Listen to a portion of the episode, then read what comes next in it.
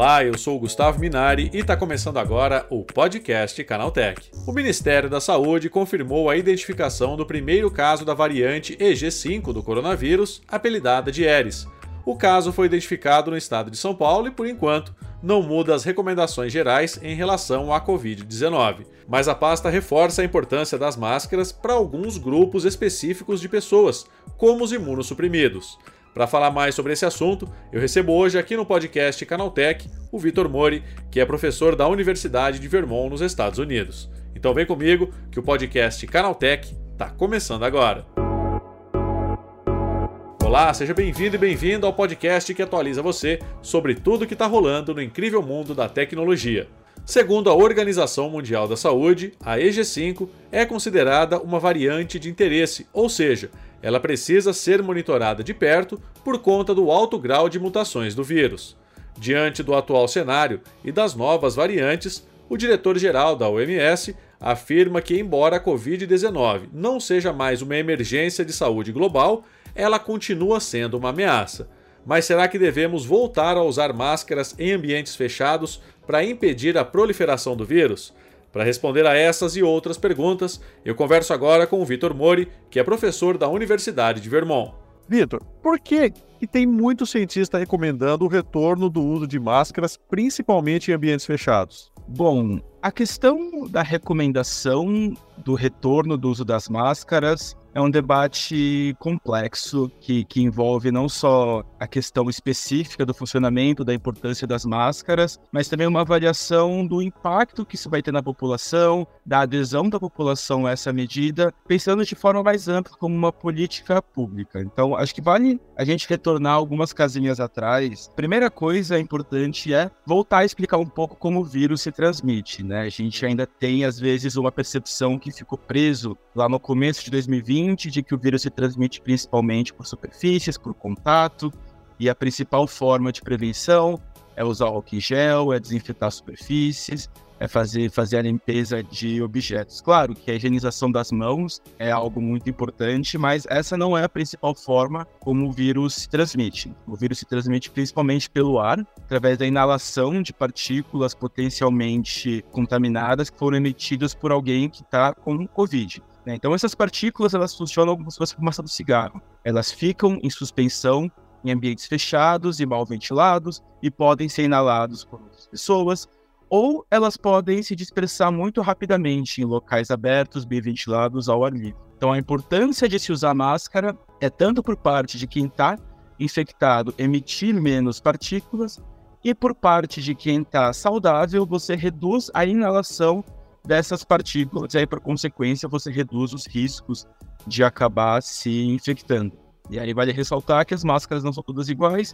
As máscaras mais recomendadas para proteção individual são as máscaras do tipo PFF2, que elas têm uma regulamentação específica contra a, a para proteção contra aerosóis, e elas têm que estar sempre bem vedadas ao rosto sem nenhum tipo de vazamento. Existe hoje um debate sobre a volta da recomendação do uso das máscaras pelo surgimento de novas variantes. E vale lembrar que, na verdade, existem dois debates. Né? Existe o debate de pessoas que defendem o uso contínuo desse tipo de máscara, independente do surgimento de novas variantes, como uma proteção contra doenças que transmitem pelo ar. Então, é uma recomendação constante.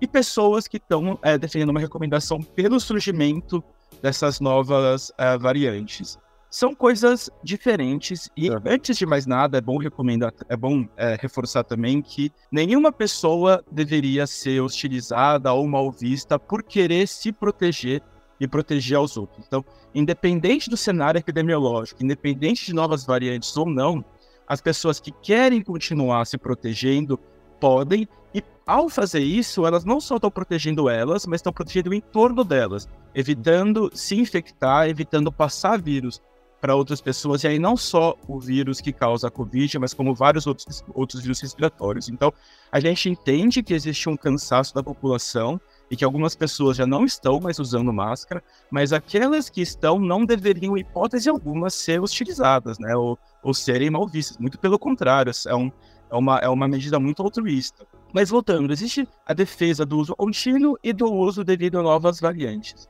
Honestamente, eu não vejo no cenário atual o surgimento de novas variantes que estão alterando o cenário epidemiológico, que justifiquem uma mudança de cenário com relação ao uso das máscaras. Né? Eu acho que é importante a gente estar sempre de olho, monitorando essas novas variantes. O cenário pode mudar muito rápido, pode ser que do dia para a noite a gente a, a, coisa fique muito mais complicada, a gente precisa voltar a usar máscara, mas hoje eu não vejo essa necessidade. Né? Agora, com relação ao uso contínuo das máscaras, é uma posição que eu considero válida, mas eu acho que a essa altura do campeonato, a gente não deveria estar tá falando de medidas de prevenção da transmissão pelo ar a nível individual. A gente deveria já estar tá discutindo soluções sistêmicas. Então, estratégias de boa ventilação dos ambientes, estratégias de filtragem, de desinfecção do ar, para garantir que as pessoas consigam frequentar ambientes fechados com segurança, independente do uso da máscara. Claro, quem quiser e quem puder continuar, pode, mas eu acho que a gente tem que passar a discutir um pouco mais soluções coletivas e não jogar toda a responsabilidade em cima do indivíduo. Agora, Vitor, por que, que a OMS está caracterizando a Aeres como uma variante de interesse? Antes de mais nada, eu acho que a nomenclatura das, das variantes a gente tem que tomar um pouco de cuidado. Até o nome Aeres da, da variante, ela foi um único pesquisador que utilizou essa nomenclatura e meio que o nome pegou, mas é, é, cientificamente, na comunidade que trabalha com vírus, há uma certa discussão, uma certa controvérsia com relação a utilizar essa nomenclatura. O principal motivo dessa variante ter chamado a atenção foi a grande quantidade de mutações que ela tem. Né? Então, é uma variante que é importante a gente estar de olho para ver qual é o comportamento dela. Então, a gente basicamente precisa focar em três coisas mais importantes. Essa variante, ela se transmite de forma muito mais rápida que as outras, de forma que ela vai causar um grande pico de casos, óbitos, etc. A segunda questão é, é uma variante que quando ela infecta as pessoas, ela vai causar uma doença mais grave do que as variantes que a gente tem. E a terceira questão é se ela vai fugir da proteção imunológica que as vacinas promovem. Então, são essas três coisas que a gente tem que ficar de olho. Com relação à primeira, ainda há muita incerteza, mas não parece que o cenário, é, que, que ela mudaria drasticamente no epidemiológico, como, por exemplo, aconteceu com a Omicron no final de 2021. Essa sim era uma variante que merecia bastante atenção por esse aspecto. Com relação a causar doença mais grave, provavelmente não. As evidências mais fortes mostram que provavelmente ela não causa uma doença é, muito mais grave do que as variantes que já circulam. E aí a grande questão que está que tá sendo estudada é a questão da proteção gerada pelas vacinas, né? E aí vale lembrar que a gente tem o um nível de proteção contra a infecção, evitar que as pessoas se infectem, e a proteção contra a doença grave. Então, um grande número de mutações poderia alterar esse aspecto da proteção da vacina. Não parece ser o caso de, de você ter uma perda completa da proteção imunológica gerada pelas vacinas, mas é algo que está sendo investigado com relação a essa variante. Mas vale lembrar que as vacinas elas têm como principal função diminuir, é, é, é evitar que a doença se agrave, evitar que um paciente infectado desenvolva um caso grave. Ela tem uma certa proteção contra a infecção, mas ela é por um período muito curto e essa proteção é limitada. Então, acho que é importante a gente comunicar esse aspecto com relação à vacina. Não é que a gente está focando na redução da circulação do vírus, a gente está evitando que as pessoas que se infectem tenham um caso grave. E, assim, se você acaba se infectando, você acaba tendo um risco de eventualmente ter sintomas prolongados, que eles chamam de Covid longa. Para reduzir a circulação do vírus, é importante a gente pensar em estratégias não farmacológicas, principalmente ligadas à ventilação, à filtragem do ar, à desinfecção é, do ar.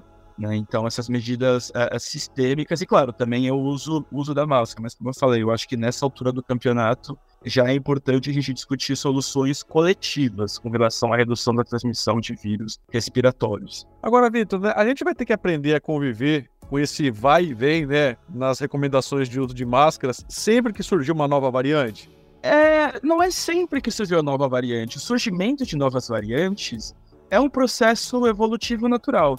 O vírus vai, vai se adaptando né, à população e ao, ao, ao entorno então, as novas variantes vão surgir, vão surgir novas variantes que vão merecer uma atenção, vão merecer uma investigação. E a gente hoje tem é, é, sistemas e cientistas e, e instituições com uma boa capacidade de identificar variantes de preocupação que mereçam atenção e que mereçam uma mudança de comportamento que podem implicar numa mudança do cenário epidemiológico. Então, é confiar nas instituições, na avaliação das instituições com relação às novas variantes. Mas é natural que as novas variantes surjam e é importante comunicar para a população geral que não trabalha vírus, que não tem experiência na área, que não é porque surgiu uma nova variante que isso é motivo de pânico, de desespero, que tudo que a gente viveu em 2020, 2021 vai voltar. Não, é um processo natural que vai acontecer. A gente está muito bem preparado para mudar a plataforma, para mudar as vacinas de acordo com o surgimento de novas variantes, se for necessário.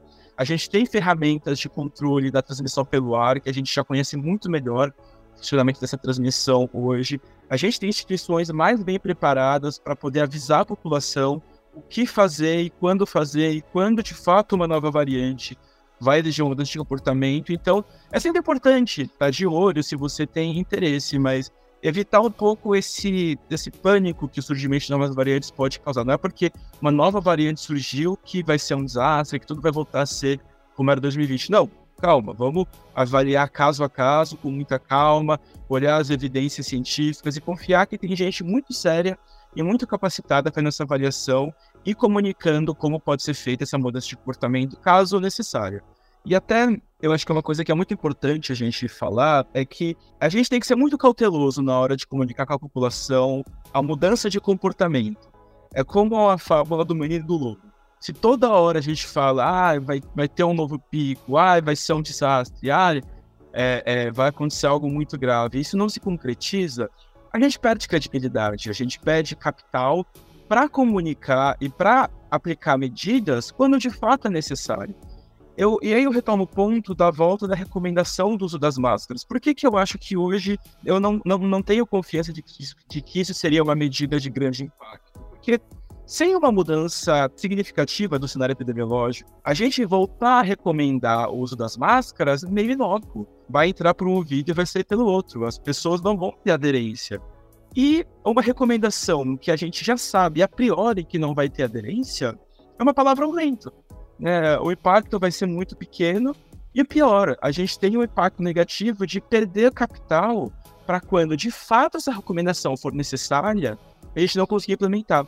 Então, eu acho que é muito importante a gente avaliar a confiança que nosso discurso tem, a confiança que as nossas recomendações causam e o impacto que elas vão ter no cenário de vida real. Claro que para as pessoas que ainda estão usando, que, que continuar, que não pararam de usar, a, a recomendação do uso da máscara, ela valida um sentimento que essas pessoas têm de querer continuar usando e, e protege um pouco essas pessoas desse, dessa, desse certo preconceito que existe com quem ainda usa máscara, mas eu não sei se esse é o caminho para combater esse, esse tipo de ação que eu acho muito perigoso. Eu acho que a gente tem que comunicar que as pessoas que querem continuar usando máscara podem, devem e não deveriam ser mal vistas por isso, ao mesmo tempo que fazer uma recomendação que não tem aderência num cenário que não justifica, a gente perde credibilidade capital.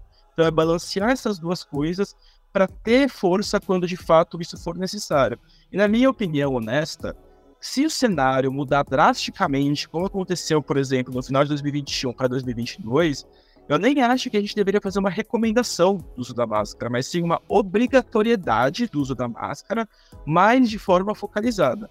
Então a gente volta com a obrigatoriedade, definindo muito bem em quais espaços a gente tem que usar essa máscara, por quanto tempo a gente vai usar a máscara, qual máscara que a gente vai ter que utilizar, como a gente vai utilizar essa máscara e o mais importante, distribuindo gratuitamente, garantindo o acesso fácil a esse uso de máscara. Então, por exemplo, a gente vai definir que a obrigatoriedade acontece no transporte público.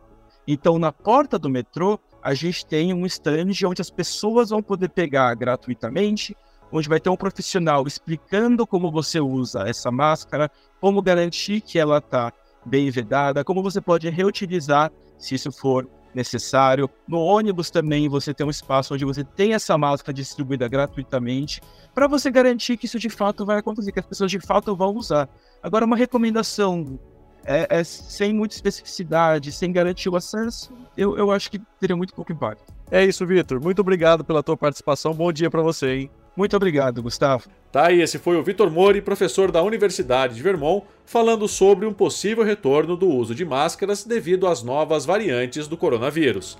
Agora se liga no que rolou de mais importante nesse universo da tecnologia no quadro Aconteceu também.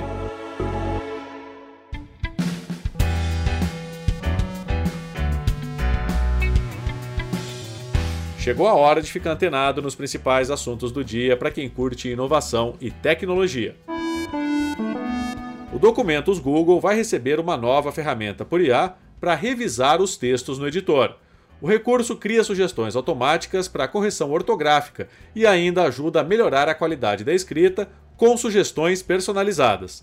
Ele analisa os textos automaticamente e oferece recomendações em quatro áreas diferentes: concisão, para deixar o texto mais conciso, voz ativa, para trocar frases em voz passiva pela voz ativa, vocabulário, novas sugestões de palavras para deixar o texto mais dinâmico e divisão de sentenças, para reduzir frases longas e melhorar a leitura.